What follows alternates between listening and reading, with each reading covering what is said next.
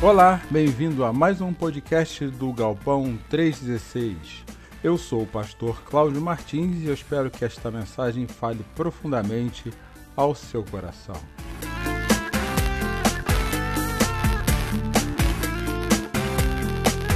O Galpão 316 é uma igreja que tem como propósito conectar e levar pessoas a um relacionamento crescente, simples e sadio com Jesus.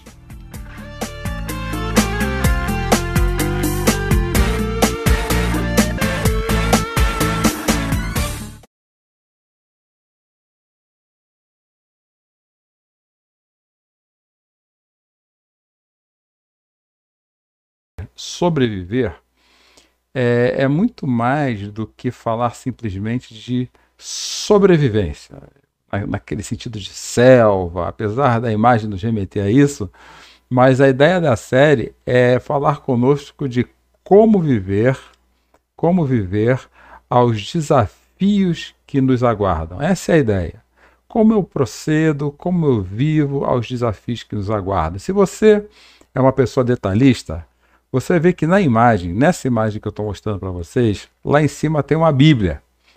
Mas de todas as ferramentas dessa imagem, sem dúvida alguma, a Bíblia é a ferramenta que nós mais precisamos nesse momento.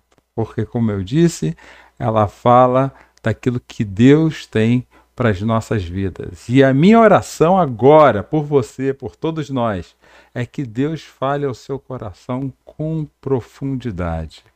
Que ele alcance as suas dúvidas, alcance as suas preocupações e acolha você com o Espírito Santo dele.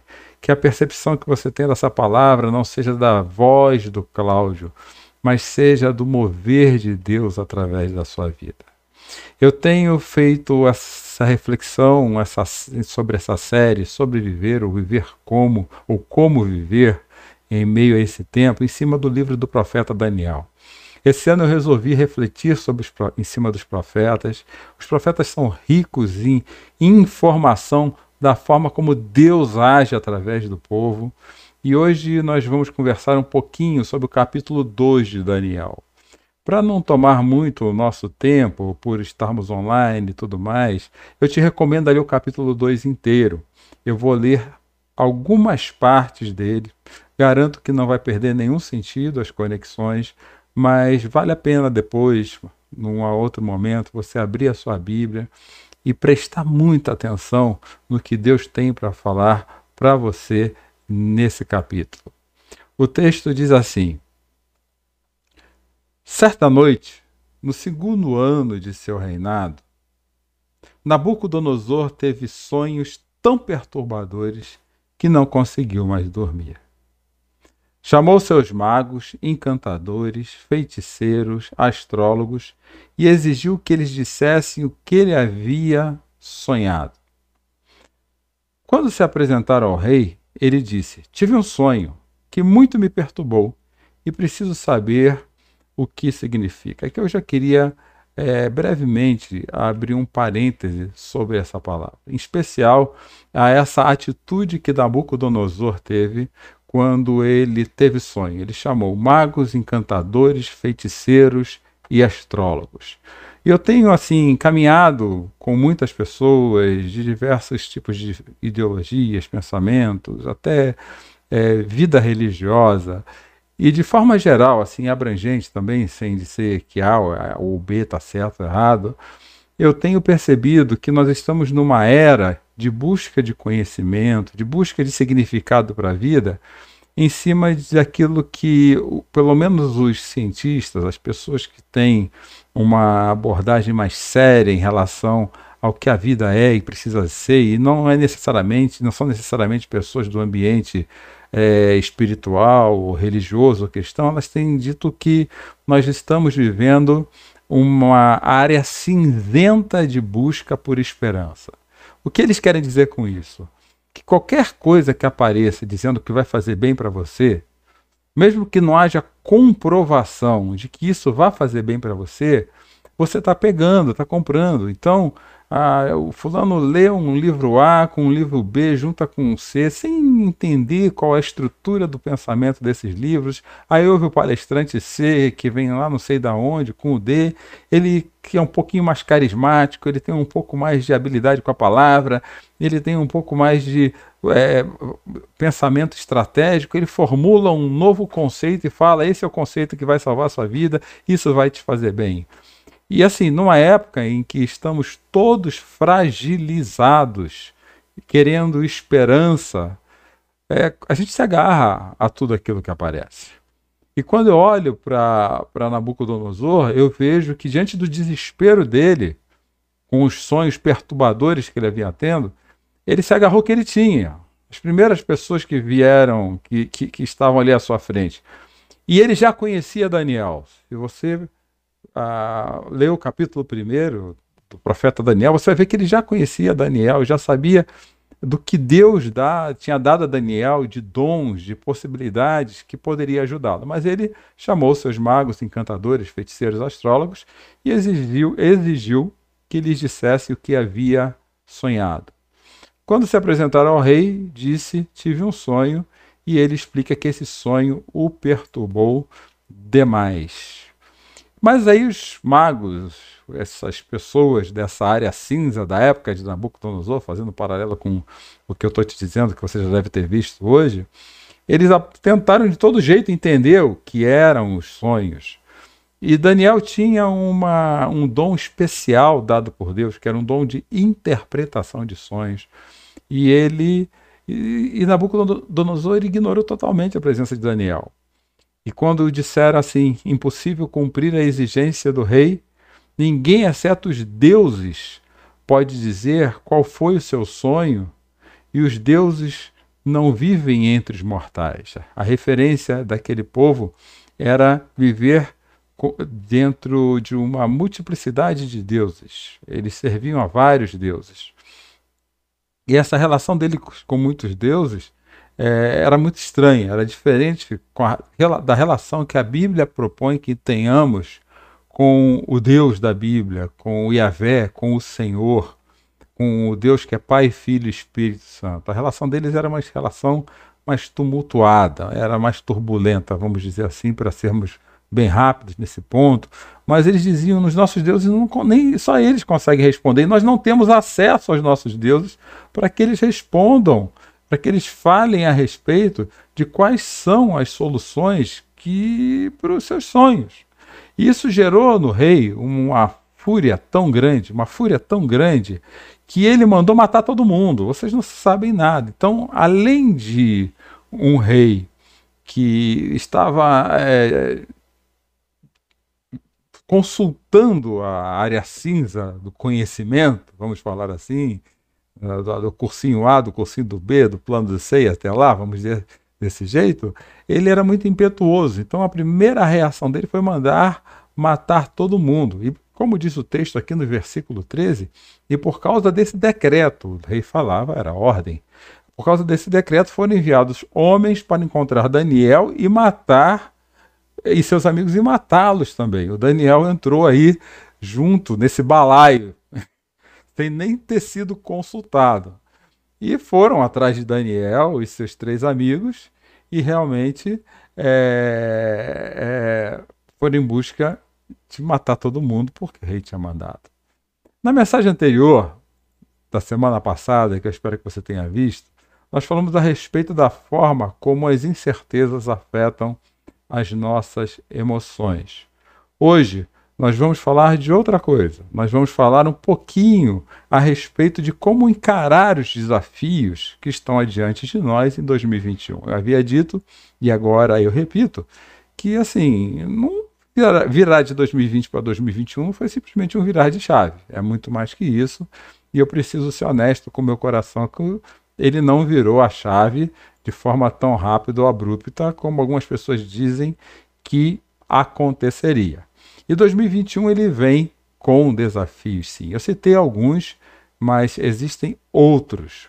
Um que eu acredito que você, pai, que tem seus filhos em idade escolar, anda tendo, é decidir sobre o ano letivo do seu, do seu filho. Recentemente, o nosso prefeito atual, ele falou que em fevereiro começaria a, começariam as aulas online e em março iniciaria um perfil mais híbrido e é para chegar para presencial.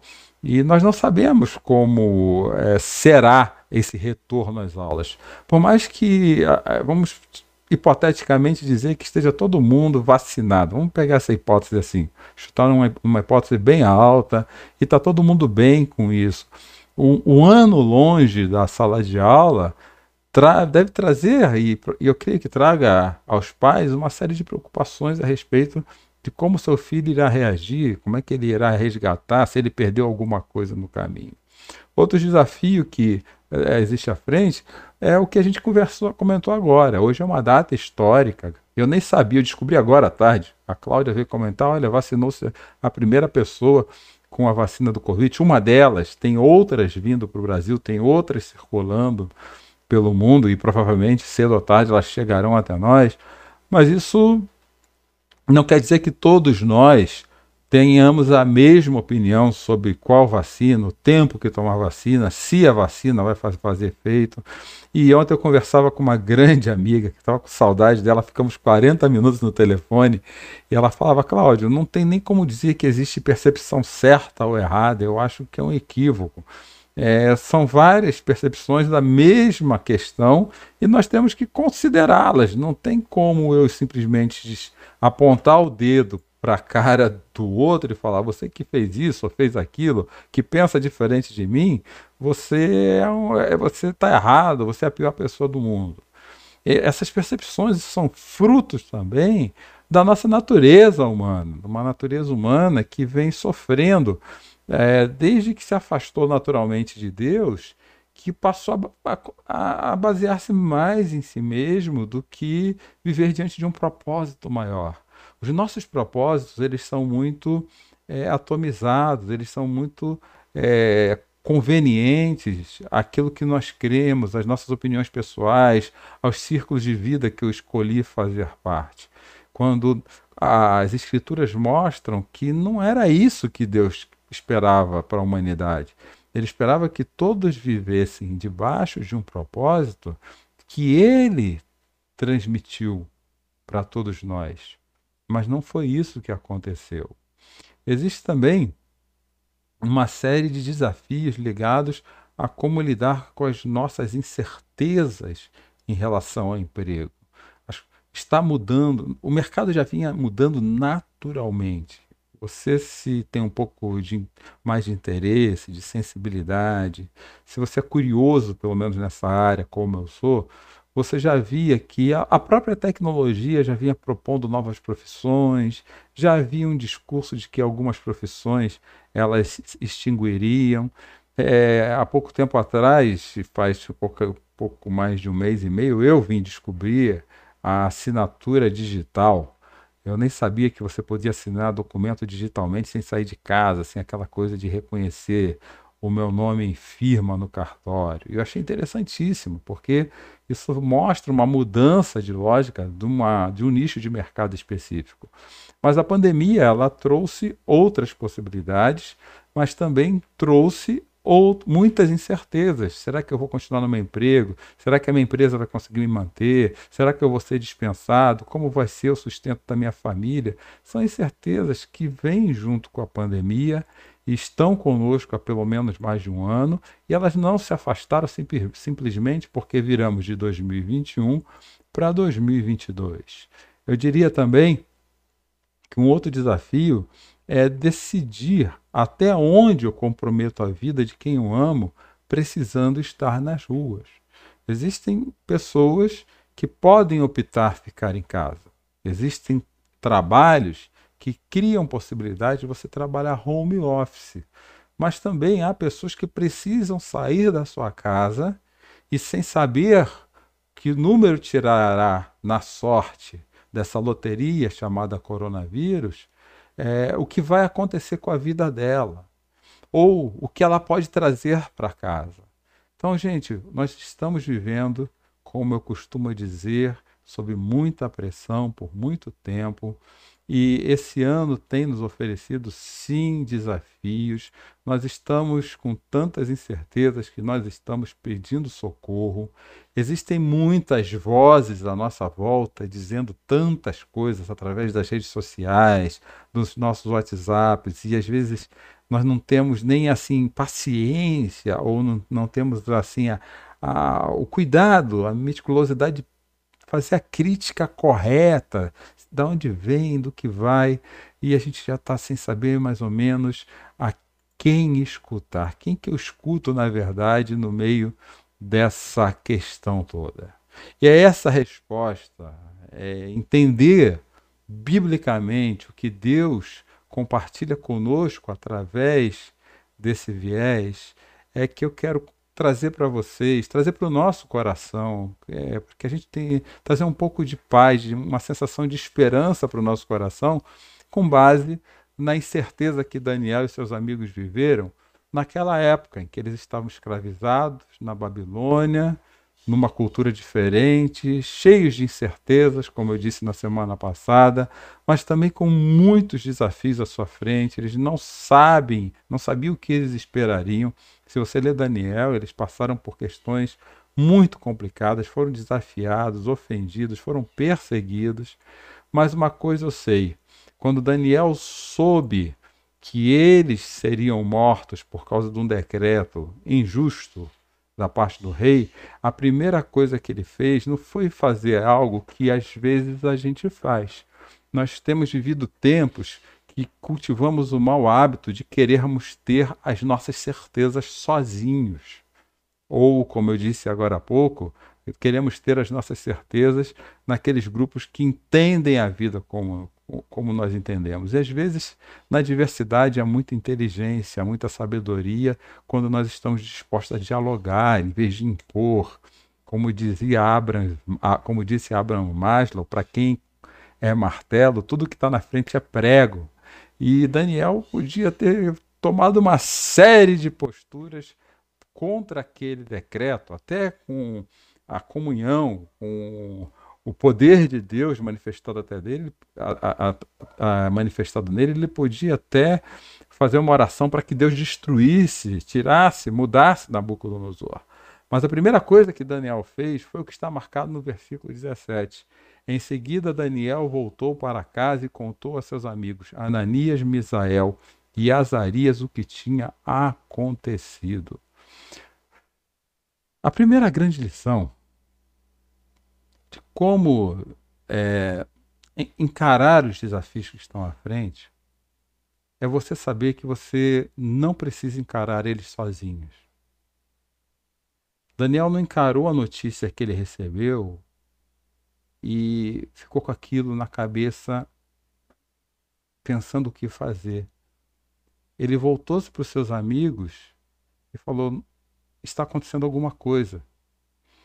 E nada melhor do que nós termos amigos é, que você possa encontrar-se presencialmente, até mesmo online. Eu sei, alguns têm dificuldade com isso, mas é possível. E falar um pouco das suas inquietudes. O que está inquietando o seu coração hoje? O que tem tirado a paz da sua alma, da sua vida? O que tem atrapalhado a fluidez, o estado de fluir da sua família, da sua caminhada.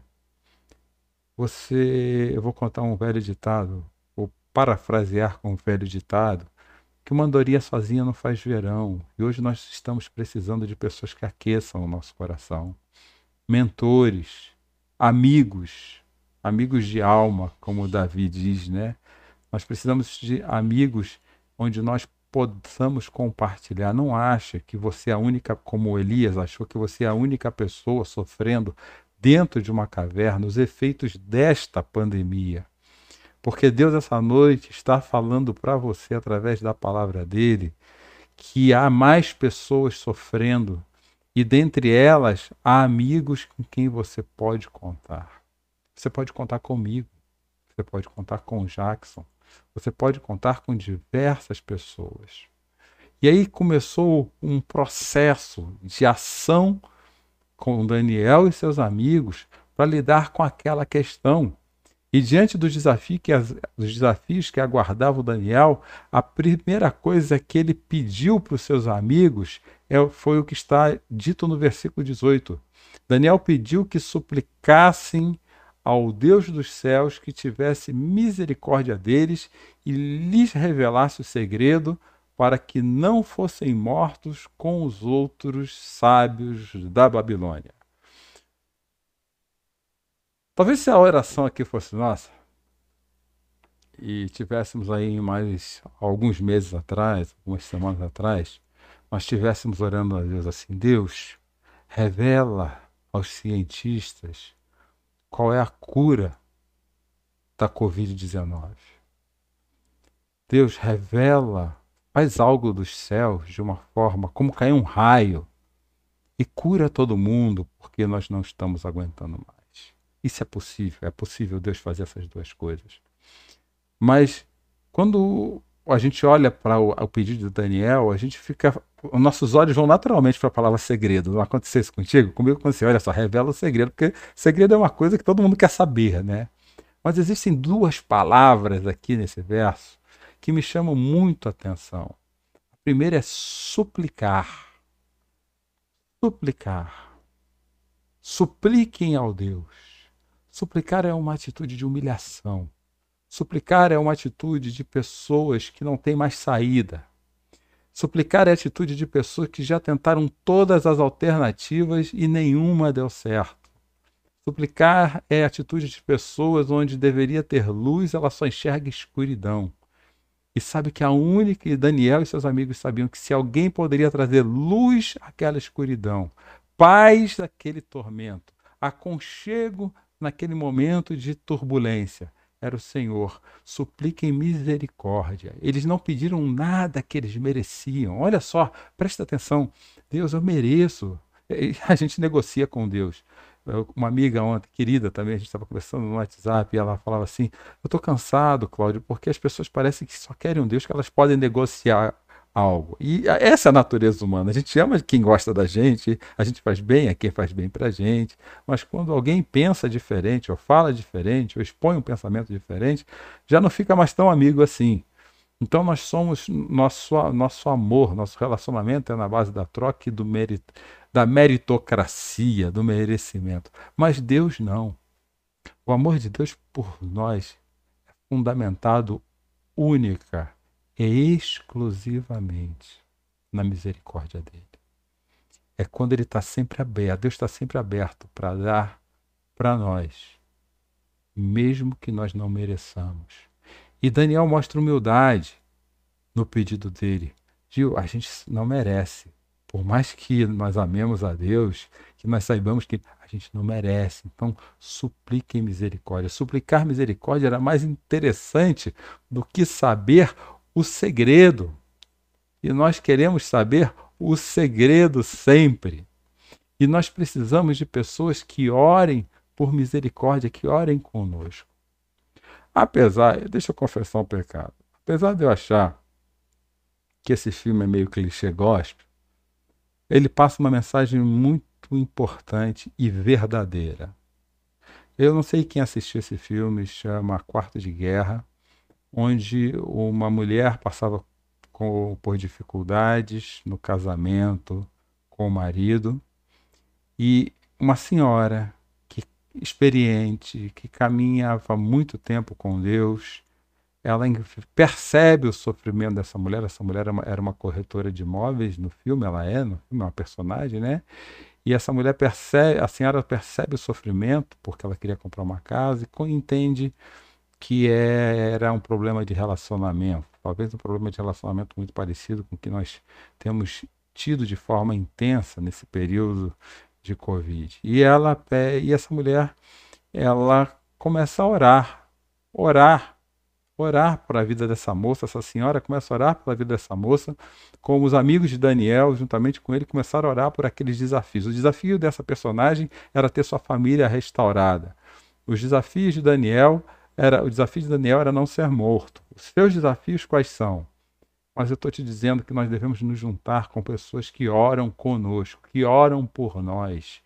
pessoas que não falam para os outros quem você é, mas fala para Deus a respeito de você por, e pede misericórdia. Nós precisamos e, e, no decorrer do filme, desculpa o spoiler aí, o que, que acontece?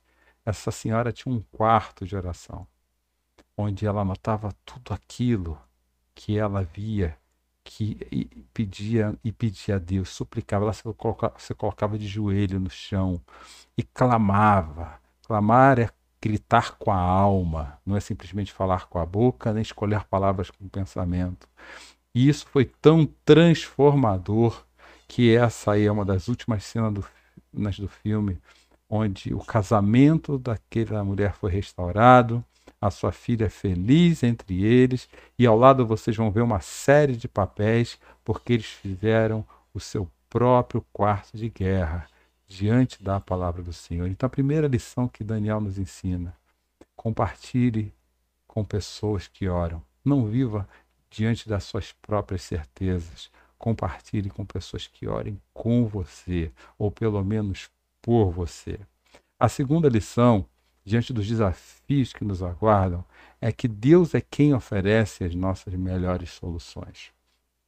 Quando o versículo 20 do capítulo 2 vai dizer assim: Louvado seja o nome de Deus para todo sempre, pois dele pertencem a sabedoria e o poder. O que aconteceu aqui é que Deus respondeu a Daniel. E nós vivemos, no mundo Nabucodonosor, muito impetuoso. Se eu não tenho a resposta, corte cabeças. Se você não vai me responder, que cortem a sua cabeça. Essa é a reação natural da humanidade. Nós perdemos uma des... nós adquirimos, perdão, não perdemos, adquirimos uma desinibição é, virtual, onde a gente faz a internet, as redes sociais, tanto de espada quanto de escudo, diante daquilo que nós não é, que, que, nós, que, que nós não concordamos, que nós vemos. Nós achamos ali uma oportunidade não de vociferar as nossas opiniões, não de falar das nossas opiniões, mas de agredir sem ter o direito da réplica. Eu conversava com a primeira amiga lá que eu conversava também, a gente falava assim, como que isso está hoje em dia, como está essa questão. Mas, gente, eu entendo também. Se você já fez isso, eu já fiz isso, as pessoas estão fazendo isso porque elas estão com necessidade de colocar a dor delas para fora. Mas nós não podemos viver um estilo de vida da Nabucodonosor. Nós precisamos ter um estilo de vida Daniel e seus amigos. Porque no estilo de vida de Daniel e seus amigos, primeiro eles se juntaram para suplicar misericórdia. E segundo, eles pediram a Deus que dessem a resposta adequada, que colocasse nos seus lábios as palavras que Nabucodonosor estava procurando. Então, antes de nós nós querermos falar algo, antes de nós querermos expressar alguma opinião, senta com Deus e fala: Deus, o que a minha boca vai falar nesse instante, o que meus dedos vão teclar, eles edificarão ou acabarão de destruir a outra pessoa? Porque nós não precisamos de armas para matar ninguém. Nós podemos matar pessoas. Já vi pessoas matando populações com palavras. A história fala disso. E Tiago, na sua carta, no capítulo 3, ele não ele, ele fala que nós temos que tomar muito cuidado com isso antes de falarmos, antes de agirmos, porque não tem como sair água doce e água amarga da mesma fonte. E esse tempo que nós estamos vivendo, ele possibilita que nós estejamos mais amargos do que doces. E a única fonte de água viva que passa água fresca para o nosso coração é o próprio Deus, é Jesus, é a, e aqueles que meditam de dia e de noite na Sua palavra, eles têm consigo água doce correndo pelo seu coração e pelos seus lábios. Mas será que é só pedir então, como Daniel, e Deus responde? Será que isso basta? Eu quero te falar que tem um algo mais. Tem algo mais para nós pensarmos a respeito. E o próprio Tiago, ele nos mostra isso. Na, no capítulo 1, versículos 5 e 6, ele vai dizer que não é só pedir. Ele diz que nós temos, se nós não temos sabedoria, peça a Deus que é generoso e você vai receber. Ele não os repreenderá por pedir. Para nós cristãos, a, a, a sabedoria maior é a sabedoria que Deus pode nos dar. Mas Tiago faz um reforço nesse pedido de sabedoria que é fundamental. Peçam com fé e sem vacilar. Às vezes eu me vejo, e eu não sei se você já se viu também, é, a gente pedindo sem confiar muito nas palavras que nós colocamos diante de Deus nas nossas orações. Às vezes eu me vejo assim. É, às vezes eu me vejo falando, orando porque, bom, a, a regra diz que eu tenho que orar para Deus quando eu estou passando por um problema. Mas o que Tiago, o apóstolo, diz é, não é assim que, que se pede sabedoria. Peça com fé. E eu me preocupo muito, muito, me preocupo muito também quando eu falo essa palavra fé, que está nessa setinha aí na sua frente. Porque é fácil a gente confundir fé com pensamento positivo. Eu não vou gastar muito tempo explicando o que é fé. Hoje já falei isso em outras mensagens minhas, mas eu quero dizer para você que fé, conforme diz o autor de Hebreus, é a certeza das coisas que nós não vemos. E para ter certeza das coisas que nós não vemos, nós precisamos mais confiar do que esperar uma resposta. Entendeu? É mais importante eu confiar em quem eu estou pedindo fé e sabedoria do que esperar a resposta que ele tem para mim.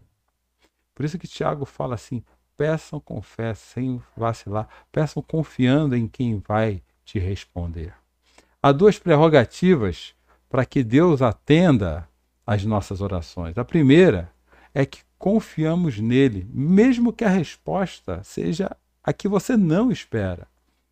E a segunda é que Deus ele sempre atende às orações desde que elas correspondam ao propósito dele e não à nossa vontade.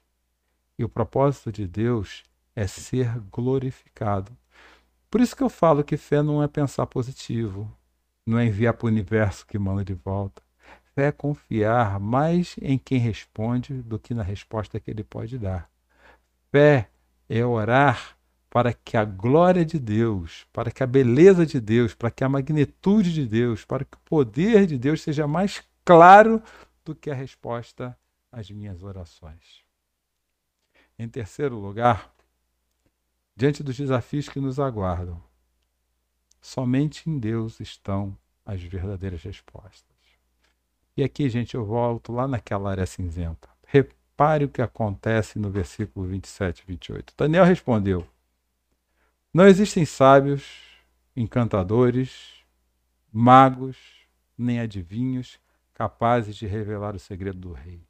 Mas há um Deus nos céus que revela segredos. Repare, não há sábios, encantadores ou adivinhos capazes de nos trazer revelações verdadeiramente profundas. Qualquer ser humano, qualquer é, pessoa que você vá consultar, por mais que você ache que ela seja divinizada, ela tem uma limitação para sua percepção a respeito da, da realidade.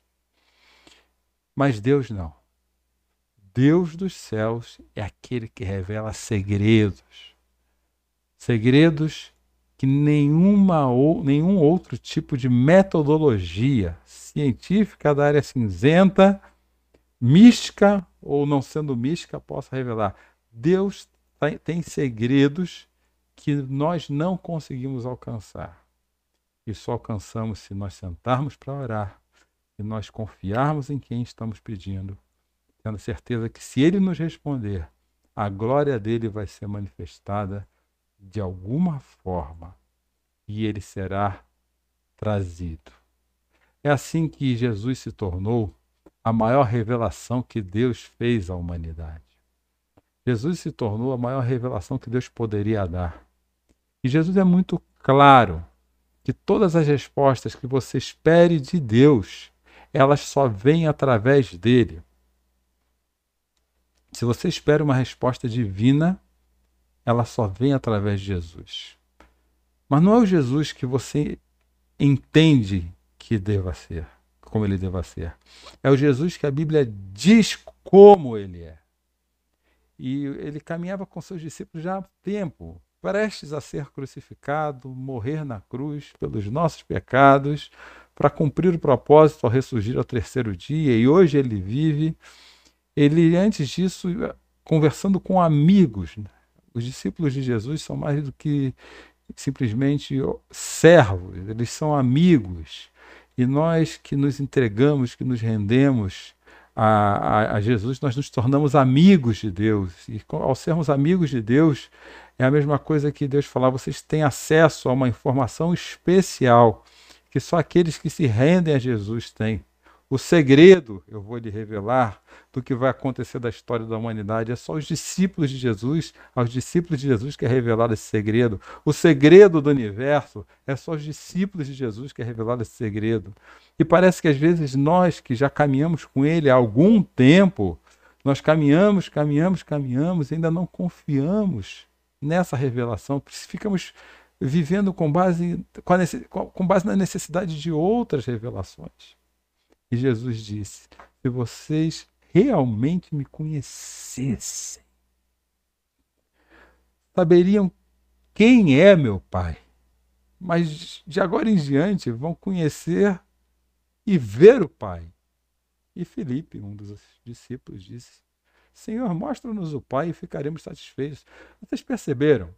Eu não sei se vocês pararam para pensar que Felipe estava esperando uma resposta segundo a percepção dele quando a resposta já estava na frente dele. Jesus já é uma resposta que está na sua frente. E, e, me desculpa, eu vou usar uma metáfora até um pouco pejorativa. Às vezes a gente fica correndo como cachorro através do rabo porque a gente não quer ver a resposta que já está na frente. Felipe, foi a pergunta de Felipe. Felipe, é, fala assim: é, Senhor, mostra o Pai. Eu quero ver o Pai. Eu, você está aqui, não importa. E Jesus respondeu: com toda a sabedoria de Deus encarnado na história. Felipe, estive com vocês todo esse tempo e você ainda não sabe quem eu sou. Quem me vê, vê o Pai. Então por que me pede para mostrar o Pai? Talvez é, eu penso aqui que essa pergunta caiba hoje no meu coração nesse tempo de incertezas, com tantos desafios, à frente. E o inverso da fé não é o medo. Eu sempre aprendi, eu aprendi e sempre disse que o inverso da fé é a falta de esperança naquele que tem todas as respostas. E nós continuamos pedindo para ver o Pai. E Jesus, essa noite, está nos trazendo a, a, a resposta a Felipe, com a pergunta que ele fez a Felipe. Estive com você todo esse tempo e você ainda não sabe quem eu sou. Você ainda não sabe que eu sou Deus encarnado nas histórias. Você não sabe que eu sou o caminho, a verdade e a vida. E só eu posso trazer vida a você. Ontem, conversando com um amigo, semana um amigo vendo a tristeza do meu coração, a angústia do meu coração, me mandou um recado no WhatsApp, orou comigo, e contou a história dessa missionária que eu já tinha ouvido, mas com o tempo a gente acaba esquecendo de histórias inspiradoras. E eu convido você a ler. Tem no blog, tem blog no, no, na internet sobre a história dessa mulher. Mas a gente precisa ler histórias inspiradoras para entender quem está conosco. Eu vou sintetizar em poucas frases a história dela. Ela era uma médica que resolveu ser missionária no Congo na década de 60. E ela entendeu que a maneira dela servir ao reino era por esse caminho, como a família Charaba está indo agora para o seu campo missionário. Chegando lá, ela encontrou um país em guerra contra o que ela fazia e ela queria só montar um hospital, criar escolas, ensinar medicina para pessoas que estavam precisando Mas ela fazia isso ao mesmo tempo construindo casas, amassando tijolos junto com eles. E mesmo assim ela foi presa, colocada numa cela escura, jogada no chão, chutada na barriga. Quebraram todos os dentes dela com chutes na sua boca. Estupraram ela tantas vezes que ela perdeu a conta de quantas vezes isso aconteceu. E no final dessa parte da história, ela conseguiu ser resgatada e voltar para a Inglaterra. Passou mais de ano num hospital. Quando ela ficou pronta, numa época que mulheres não faziam esse tipo de abordagem missionária. A junta que é, da qual ela era a chamou e perguntou para a doutora Helen Rose Fear: O que você quer fazer da vida agora? E ela respondeu: eu quero voltar para o Congo. E uma das frases dela é que se Cristo morreu por mim, nenhum sacrifício que eu faça por ele pode ser grande demais. E tem uma outra frase dessa mulher que impactou meu coração. Nós sempre queremos Cristo e mais alguma coisa porque só, tem, só encontrar Ele não basta. Nós queremos Cristo dentro das nossas respostas, nós queremos Cristo dentro das nossas soluções, nós queremos Cristo nos respondendo é, o, que nós não, o que nós queremos, nós queremos Cristo, a nossa imagem e semelhança, nós queremos Cristo dessa forma. Mas Daniel nos ensina, e aqui eu termino que diante dos desafios que nos aguardam, quando nós assumimos essa identidade de discípulos, de sal da terra, de luz do mundo, de homens e mulheres que estão com as pernas sim cambaleando diante da história, mas estão com seus olhos na eternidade. Não somente as nossas vidas são transformadas, mas outras vidas são impactadas. Quando o rei viu o que Daniel fez, ele fez um decreto real dizendo verdadeiramente seu Deus é maior do que todos os deuses. Realmente só existe alguém capaz de trazer resposta onde nenhuma outra ciência ou mitologia pode trazer. Realmente só há um único Deus, Senhor dos reis e revelador de mistérios, pois você conseguiu revelar esse segredo. E o maior segredo da história já foi revelado a você. Jesus Cristo, ele é o maior segredo de Deus da história. Por isso, diante dos desafios que nos aguardam, precisamos de homens e mulheres de oração ao nosso lado, orando conosco e por nós. Diante dos desafios que estão adiante, precisamos tomar cuidado para não sermos precipitados e pedir sabedoria a Deus antes de agir, diante dos desafios que estão à nossa frente. Somente Jesus é suficiente. E Jesus, e, e não Jesus e mais alguma coisa. E por fim, meus amigos, nós assumirmos e acolhermos esse papel, nós vamos ver Deus operar coisas realmente transformadoras transformadoras no nosso coração e também através da nossa vida.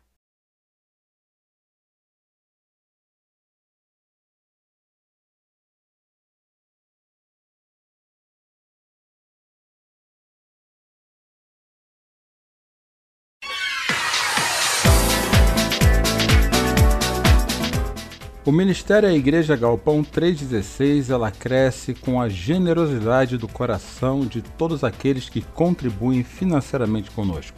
Se você quiser ser um dizimista do Galpão 316, você pode fazer um depósito através da nossa chave Pix, que é o CNPJ 30.667.669 barra invertida 0001 00, essa é a nossa chave Pix, ou através do Banco Itaú, agência 4522, conta corrente 386640.